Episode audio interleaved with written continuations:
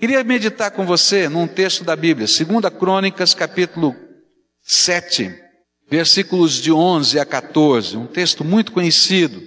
Segundo livro de Crônicas, capítulo 7, versículos de 11 a 14. A palavra de Deus nos ensina. Eu vou estar lendo a Bíblia na nova versão internacional. E diz assim a palavra do Senhor. Segundo livro de Crônicas, capítulo 7, versículos 11, 12, 13 e 14. Quando Salomão acabou de construir o templo do Senhor e o palácio real, executando bem tudo o que pretendia realizar no templo do Senhor e em seu próprio palácio, o Senhor lhe apareceu de noite e disse: Ouvi sua oração e escolhi este lugar para mim como um templo para sacrifícios. Se eu fechar o céu para que não chova, ou mandar que os gafanhotos devorem o país, ou sobre o meu povo enviar uma praga, se o meu povo, que se chama pelo meu nome, se humilhar e orar, buscar a minha face e se afastar dos seus maus caminhos, dos céus o ouvirei perdoarei o seu pecado e curarei a sua terra. Salomão, quando recebeu o reino, recebeu quando seu pai Davi ainda estava vivo. E na transmissão da coroa e do comando da nação para Salomão, Davi entregou uma maquete. E ele falou para o seu filho: Filho, Deus colocou um sonho e um propósito no meu coração era construir esse templo. Mas ele disse que eu não era o eleito de Deus para essa missão. Você é o eleito.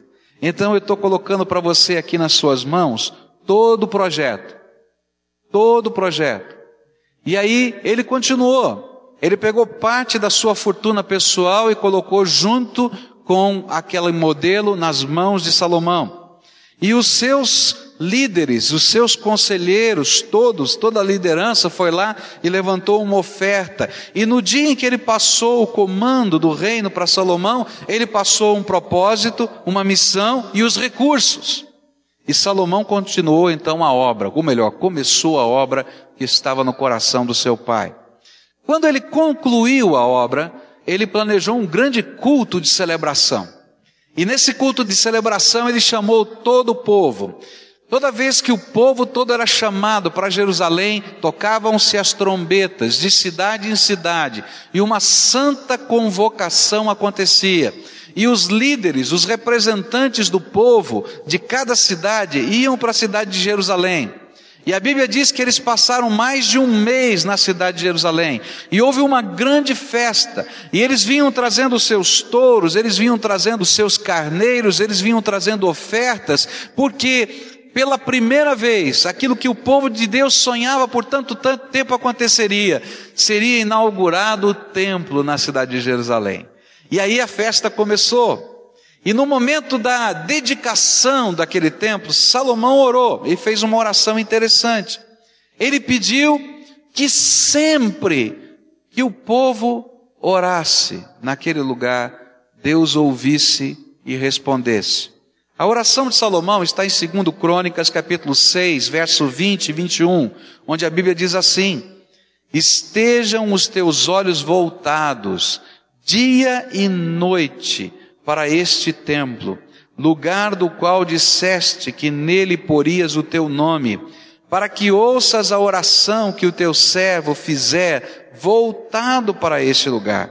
Ouve as súplicas do teu servo e de Israel, o teu povo, quando orarem voltados para este lugar, ouve desde os céus, lugar da tua habitação, e quando ouvires, dá-lhes o teu perdão. É interessante isso, porque em seguida àquela oração, Deus derramou a sua glória sobre o templo. Salomão estava orando, diz a Bíblia, e uma nuvem da glória de Deus, uma neblina densa, caiu sobre todo o templo. E o povo pôde entender que Deus, a semelhança do que tinha feito lá no deserto, quando ele descia com aquela nuvem sobre o tabernáculo, ele estava ali visitando o povo de Deus naquela nuvem santa da sua presença. É interessante também perceber, se você for à cidade de Jerusalém, que a maioria das janelas das casas dos judeus, as casas antigas da cidade de Jerusalém, elas estão voltadas para o templo. Porque lembra dessa oração? A ideia deles era que quando eles se virassem, estavam longe do templo, mas se eles se virassem na posição do templo de Jerusalém, naquela linha, naquela direção, Deus estaria ouvindo. 600 anos depois de Jesus ter vindo à terra, não é? É, Maomé copiou esse contexto do Velho Testamento. E se você olhar para a casa de um muçulmano, toda a casa do muçulmano tem uma janela com uma marca especial que diz essa janela aponta para Meca. E eles copiaram esse modelo dos judeus e oram voltados para Meca. Agora é interessante que apesar de Deus ter derramado a unção dele, ter derramado a graça dele naquele dia, na noite depois daquele fato, Deus vai aparecer em visão, sonho ou alguma coisa que a Bíblia não explica exatamente a Salomão. E vai explicar para Salomão que não é um lugar que Deus honra e que as orações não são respondidas porque nós estamos num determinado lugar. Que não é a ideia de estarmos num espaço geográfico especial que faz que Deus ouça. Que não é o fato de a gente ter uma liturgia de olhar para a direita ou para a esquerda que vai fazer Deus ouvir. Existem algumas atitudes que o Senhor espera ver nos seus adoradores. E quando ele enxerga essas atitudes no coração, na vida dos seus adoradores, ele abre as janelas do céu e derrama graça e bênção. Quero olhar para esse texto com esse propósito. Quais são as atitudes que Deus espera ver em nós, em você, em mim, para que Ele derrame a bênção? Mas alguns podem imaginar que a bênção vem porque a gente tem essa ou aquela atitude, porque a gente ora desse ou daquele jeito, porque a gente se coloca nessa ou naquela posição, porque a gente subiu na montanha ou desceu da montanha. Eu quero dizer para você que não é isso que Deus está querendo ver. O que Deus está querendo ver são coisas que estão no seu coração. O que Deus está querendo ver são essas atitudes às quais ele respondeu à oração de Salomão, dizendo: Salomão, não é o lugar, não é a posição, mas é isso que eu quero ver no seu coração e no coração do meu povo. Que atitudes são essas? Primeira delas, a Bíblia vai nos dizer: se o meu povo, que se chama pelo meu nome, qual é a primeira atitude? Se humilhar, se o meu povo, que se chama pelo meu nome, se humilhar, o que, que, é isso? O que significa isso? O que, que Deus está querendo dizer com isso? Eu estava estudando essa palavra humilhar-se e olhei na Bíblia, no Velho Testamento em hebraico, olhei na tradução da Bíblia que Jesus usou, que era a Septuaginta, 70, e a gente pode aprender algumas coisas interessantes. Esse humilhar que está aqui significa ajoelhar-se, encurvar-se em reverência, voltar atrás, envergonhar-se, submeter-se reverentemente.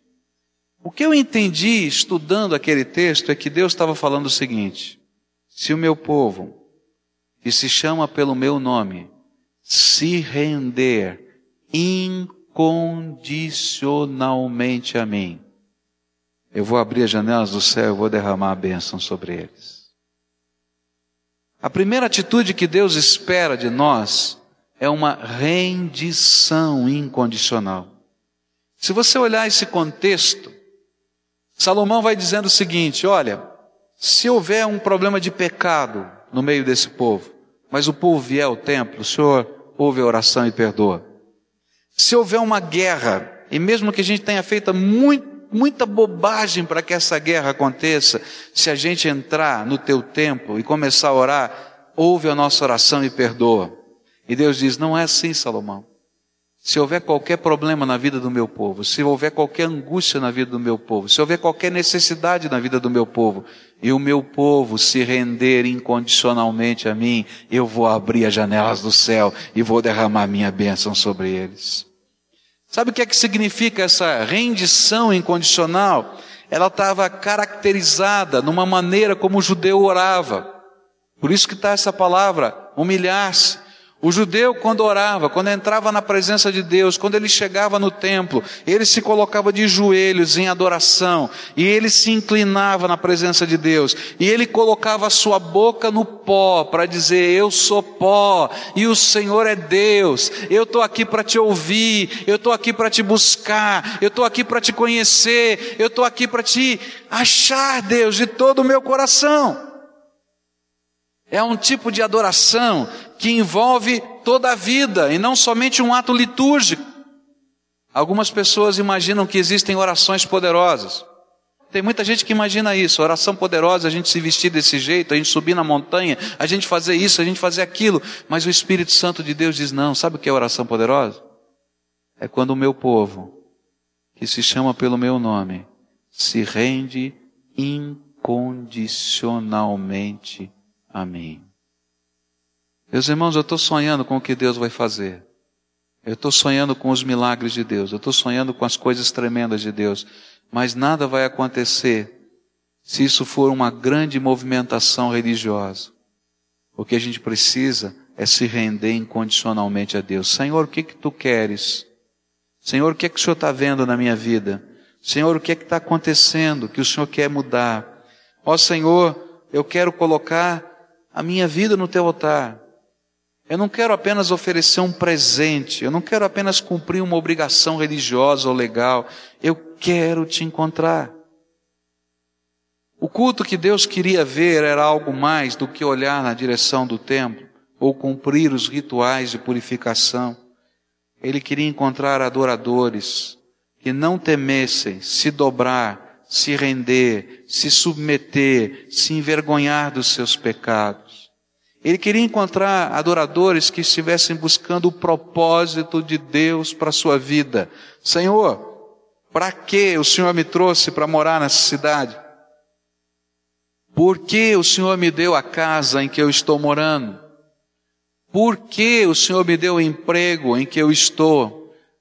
Para que o Senhor colocou estes recursos, poucos ou muitos, na minha mão? E aí, como um adorador que se rende incondicionalmente, a gente se curva e diz: tudo, Senhor, é teu e tudo vai ser para a tua glória, do jeito do Senhor e da maneira do Senhor. E aí Deus abre as janelas do céu e derrama graça sobre a nossa vida, é isso que a Bíblia ensina. E Deus estava buscando, não era um adorador que simplesmente cumprisse obrigações, mas um adorador que se colocasse por inteiro sobre o altar de Deus e não somente a sua religiosidade. Eu acho que quando a gente olha para esse texto e compara com o Novo Testamento, a gente vai ver quanta coisa existe ligada uma à outra. Olha só a palavra de Deus.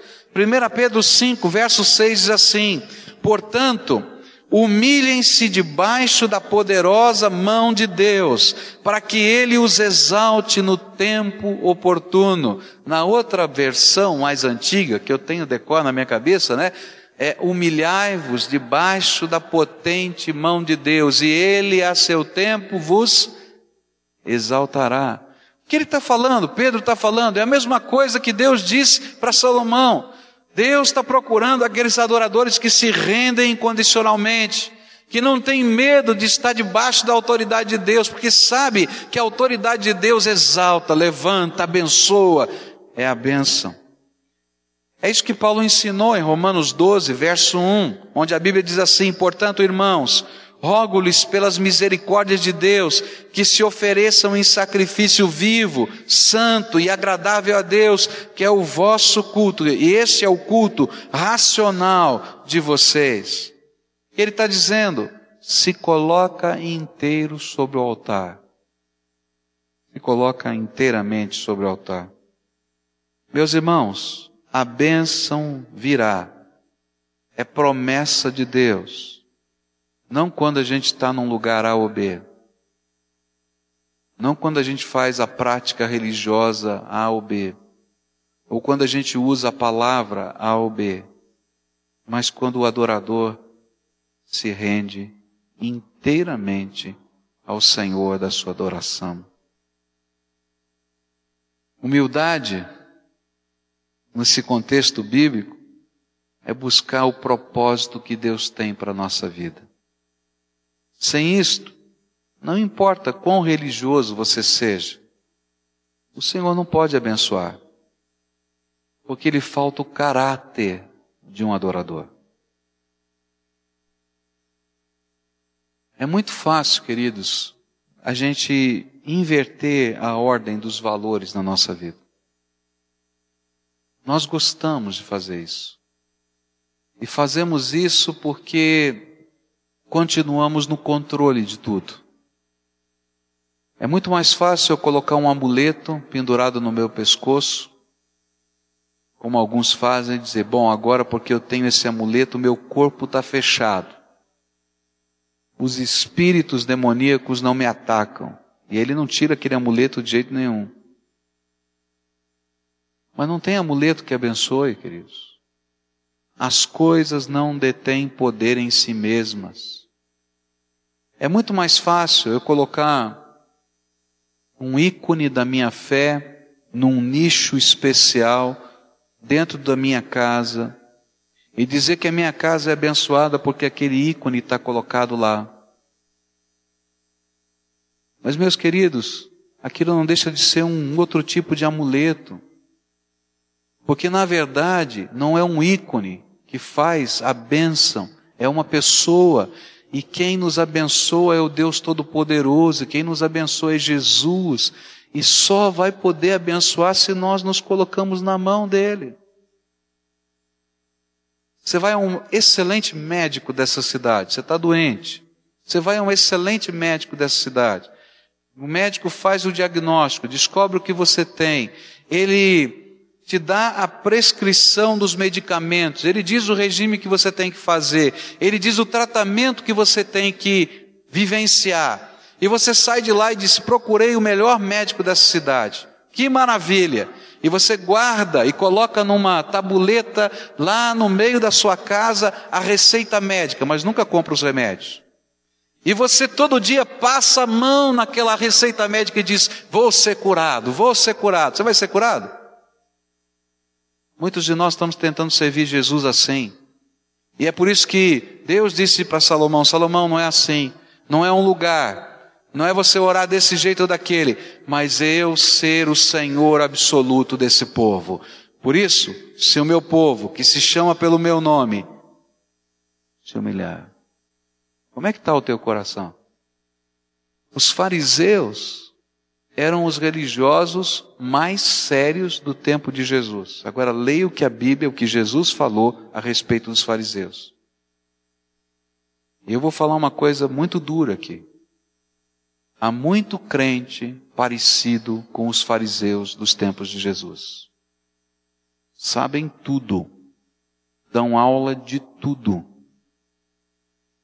Tem até roupa, tem até roupa e jeitão de crente. Já viu? Esse é crente, ah, tá aí, né?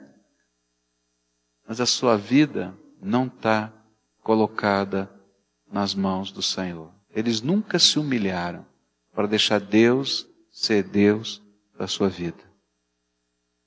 Segunda coisa, segunda atitude que a palavra de Deus nos ensina.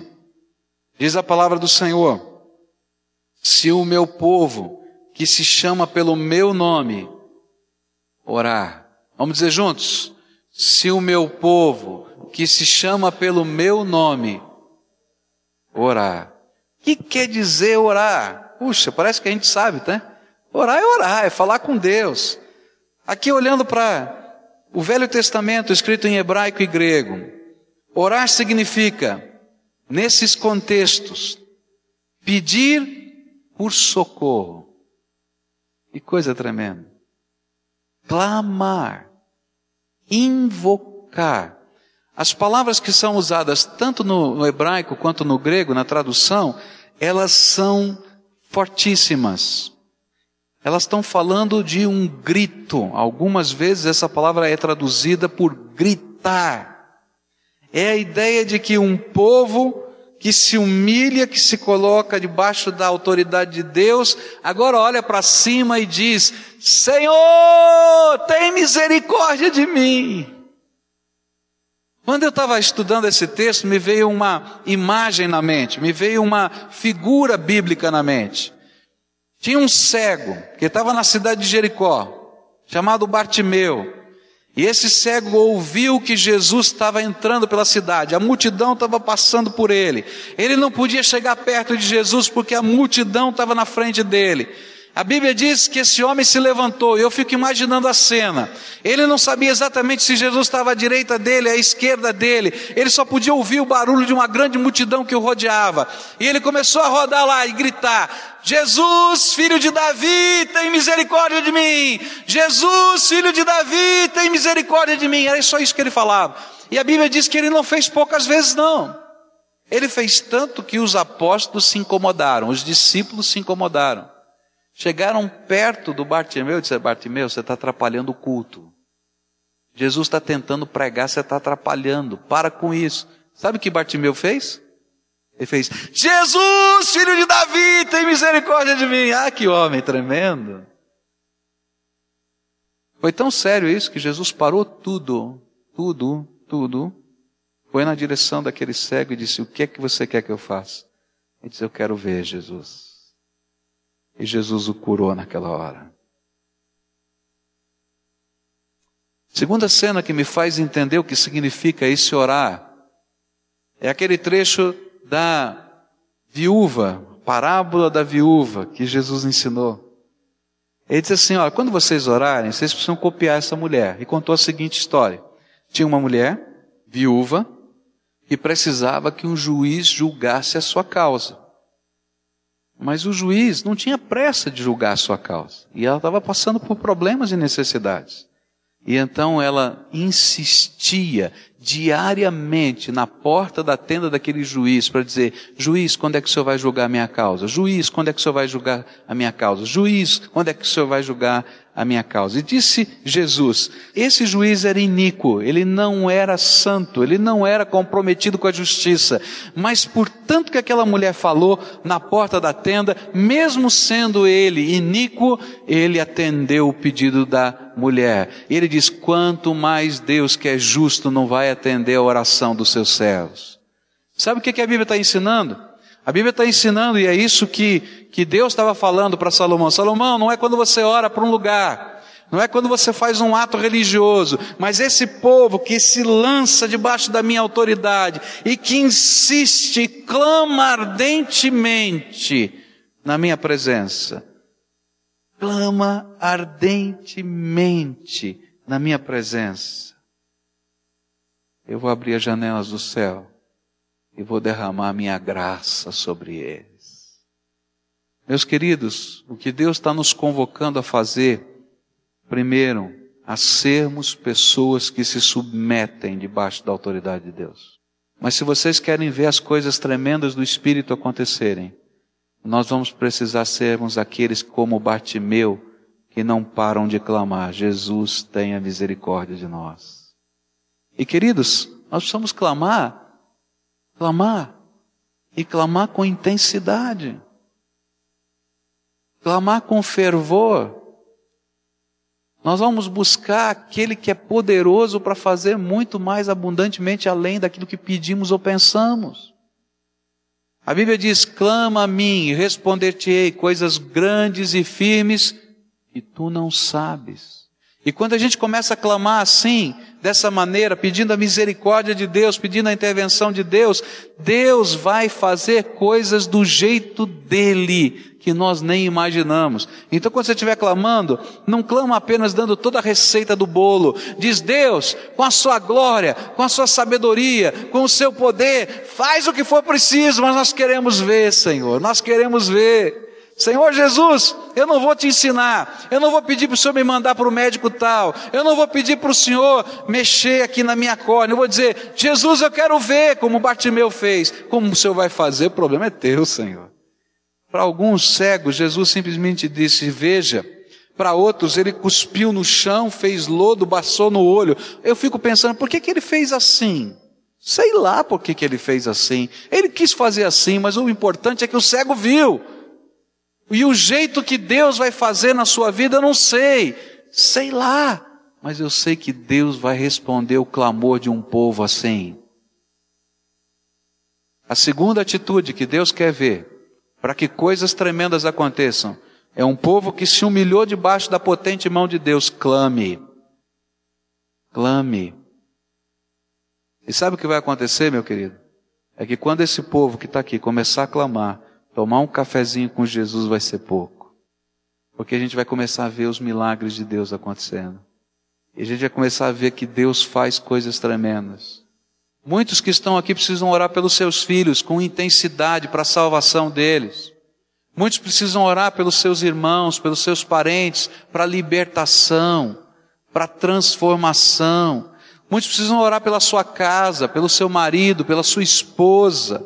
E a gente vai começar a buscar a face de Deus, e Deus vai fazer coisas tremendas. E nós vamos enxergar a graça. Muitos precisam orar pela vida financeira, e Deus vai fazer coisas tremendas. Mas lembra, antes de orar, o que, que tem que fazer? Se humilhar. Para depois que você se coloca debaixo do propósito da autoridade de Deus, pode gritar, pode clamar, pode pedir.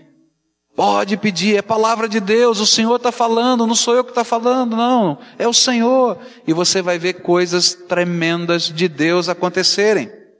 Terceira coisa que esse texto nos ensina: se o meu povo, que se chama pelo meu nome, buscar a minha face, Opa, vamos repetir juntos? Se o meu povo, que se chama pelo meu nome, oh, o que quer dizer isso? Humilhar-se é submeter-se incondicionalmente. Orar é clamar, é invocar, é pedir socorro. E o que é buscar a face? O que quer dizer essa expressão? No hebraico e no grego, buscar a face significa procurar ardentemente a presença do Senhor. Procurar ardentemente a presença do Senhor. Eu podia explicar isso com muitos detalhes, mas o tempo não dá. Né? Buscar aqui quer dizer procurar com veemência, com, com intensidade.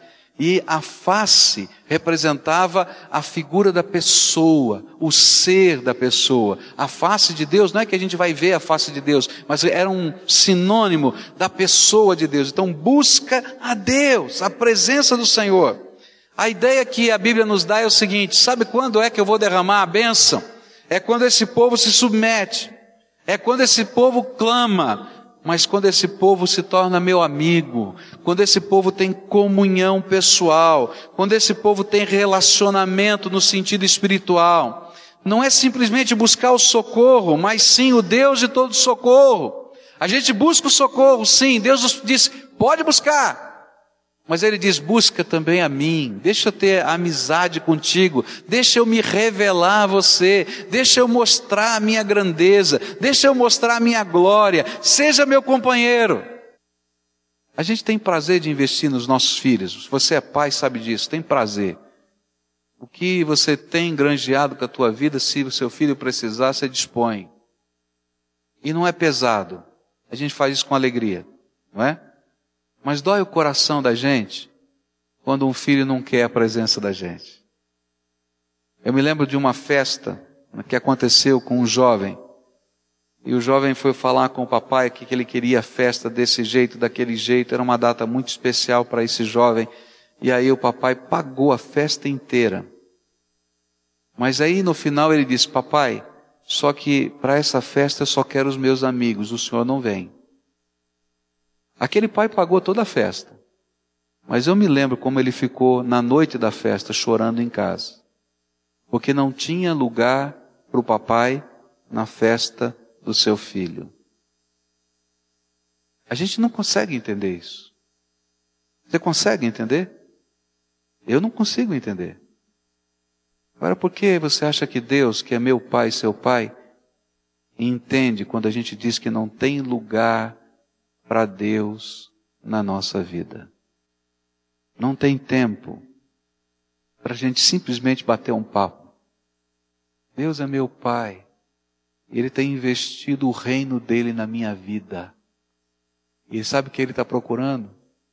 Filhos que tenham o prazer de buscar sua face. É dizer, papai, vim bater um papo contigo. Conta para mim as coisas grandiosas do Senhor. Ou deixa eu contar para o Senhor as coisas da minha alma. E ele está dizendo: olha, quando eu encontro um adorador assim, e se coloca debaixo da minha autoridade, que não teme e nem se cansa de clamar por socorro, mas que desenvolve uma intimidade profunda comigo, ah, eu abro as janelas do céu, eu derramo a minha bênção, eu faço milagres, eu não faço economia do meu poder. Gente, se você começar a viver esse tipo de vida de busca de Deus, nessa intensidade, você vai ver coisas que você nunca viu porque Deus vai se revelar a você. Você vai ouvir coisas que você nunca imaginou que podia ouvir, que Deus vai falar com você. Você vai ter discernimentos espirituais que você nunca imaginou. Deus vai derramar dos dons da sua graça de uma maneira tão intensa que você nunca poderia ter imaginado. Porque o que eu estou falando para você não é uma fórmula de poder, é um relacionamento santo que Deus quer fazer conosco. E nesse relacionamento e nessa camaradagem, coisas tremendas de Deus acontecerão. A quarta coisa que eu queria deixar com você é que esse texto diz assim: se o meu povo, que se chama pelo meu nome, se afastar dos seus maus caminhos. Eu não queria terminar sem citar essa parte. Porque uma vida com Deus nos leva a uma transformação. Não dá para continuar do mesmo jeito. Vou continuar a estudar esse texto, vou continuar a partir daqui. Eu vou olhar essa atitude espiritual e vou olhar as bênçãos que Deus quer derramar. E eu convido você para estar conosco aqui, para a gente continuar estudando. Mas eu queria concluir essa parte dizendo para você: Deus está à procura de adoradores, de gente como essa gente que eu citei aqui. E eu quero me candidatar a ser um deles, deixar os maus caminhos. Qual é a mais complicada? É se humilhar? É clamar? É viver um relacionamento de amizade profunda com Deus? É ter tempo para Ele? Eu queria que você colocasse diante do Senhor a coisa mais complicada, mais pesada, mais difícil. E que nós agora começássemos por ela na presença de Deus. Meus irmãos, se a gente não tiver coragem de colocar no altar de Deus estas coisas, nós não vamos dar o próximo passo. E não adianta eu pintar de branco o que está podre, vai cheirar mal. Então, hoje, nesse momento, Espírito Santo de Deus está falando para você: tem alguma coisa dessas que é pesada para você, que é difícil. Essa nós vamos colocar na presença de Deus hoje. Vamos dizer: Senhor, tenha misericórdia da minha vida. E eu quero assumir um compromisso contigo. Eu vou começar agora. Eu vou começar. Se são os 15 minutos, sejam os 15 minutos de relacionamento. Eu espero que 15 minutos te dê fome, né? Quando você toma o um cafezinho assim, né? Depois fica a hora do almoço, dá uma vontade de comer. É, que te dê fome, porque Deus vai se revelar a você. Se há intimidade, você vai construir um ambiente de intimidade. Eu tenho aprendido na minha vida que eu não consigo ter intimidade com Deus se eu não sair do meu contexto. Às vezes os lugares de intimidade é dentro do carro. Às vezes o lugar de intimidade é quando eu desligo o telefone e fecho a porta do meu quarto e ninguém me acha. Às vezes o meu lugar de intimidade é quando eu desço lá na garagem, porque aquele tempo eu estou reservando para Jesus. Eu não sei o que, que o Espírito está ministrando, mas coloca diante de Deus e começa. Coloca na tua agenda. Coloca na tua agenda. Deus vai te dar graça. Pai querido, nós cremos que o Senhor é poderoso. Nós cremos que o Senhor é tremendo. Nós cremos que o Senhor é santo. Nós cremos que o Senhor criou do nada os céus, a terra, todo o universo. Nós temos sentido na nossa vida as manifestações do Senhor. E nós queremos ser adoradores. Nós queremos nos humilhar debaixo da tua potente mão, dizer: nos rendemos incondicionalmente. E Senhor, estas coisas que estão sendo colocadas pelos teus servos no teu altar, Senhor, necessariamente elas não são más. Elas simplesmente entulham a nossa vida de tal maneira que não haja lugar para o incondicional. E nós começamos a colocar pequenas condições. Mas hoje o teu Espírito nos ensina que precisa ser incondicionalmente. E eu quero te pedir, Senhor, de uma maneira incondicional, aceita Senhor, estas coisas que queremos colocar no teu altar. E nós queremos pedir a unção do teu Espírito e clamaremos por ela, pedindo socorro todos os dias, para que o Senhor nos ajude, para que o Senhor nos abençoe, para que o teu Espírito se manifeste aqui entre nós. Senhor Jesus, nós queremos aprender a viver uma intimidade com o Senhor como nunca vivemos até hoje.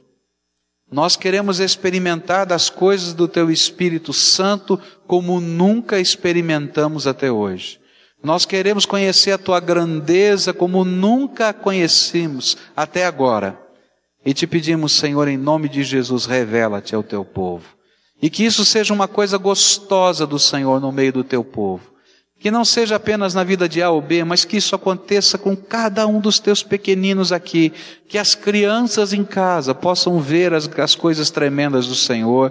Que os adolescentes, que os jovens, que os adultos, que os casais, que o ancião e que aquela coisa gostosa do mover do Senhor esteja entre nós. E que o Senhor comece primeiro conosco mas não fique conosco apenas, mas se expanda, se expanda, se expanda na direção de toda essa terra. E que nós possamos ver os nossos amigos, os nossos filhos, que nós possamos ver os nossos irmãos, os maridos, as esposas, os pais, se rendendo ao Senhor, porque clamaremos por misericórdia a favor deles, Senhor. Faz a tua obra, faz a tua obra. É aquilo que pedimos e clamamos no nome de Jesus. Amém e amém.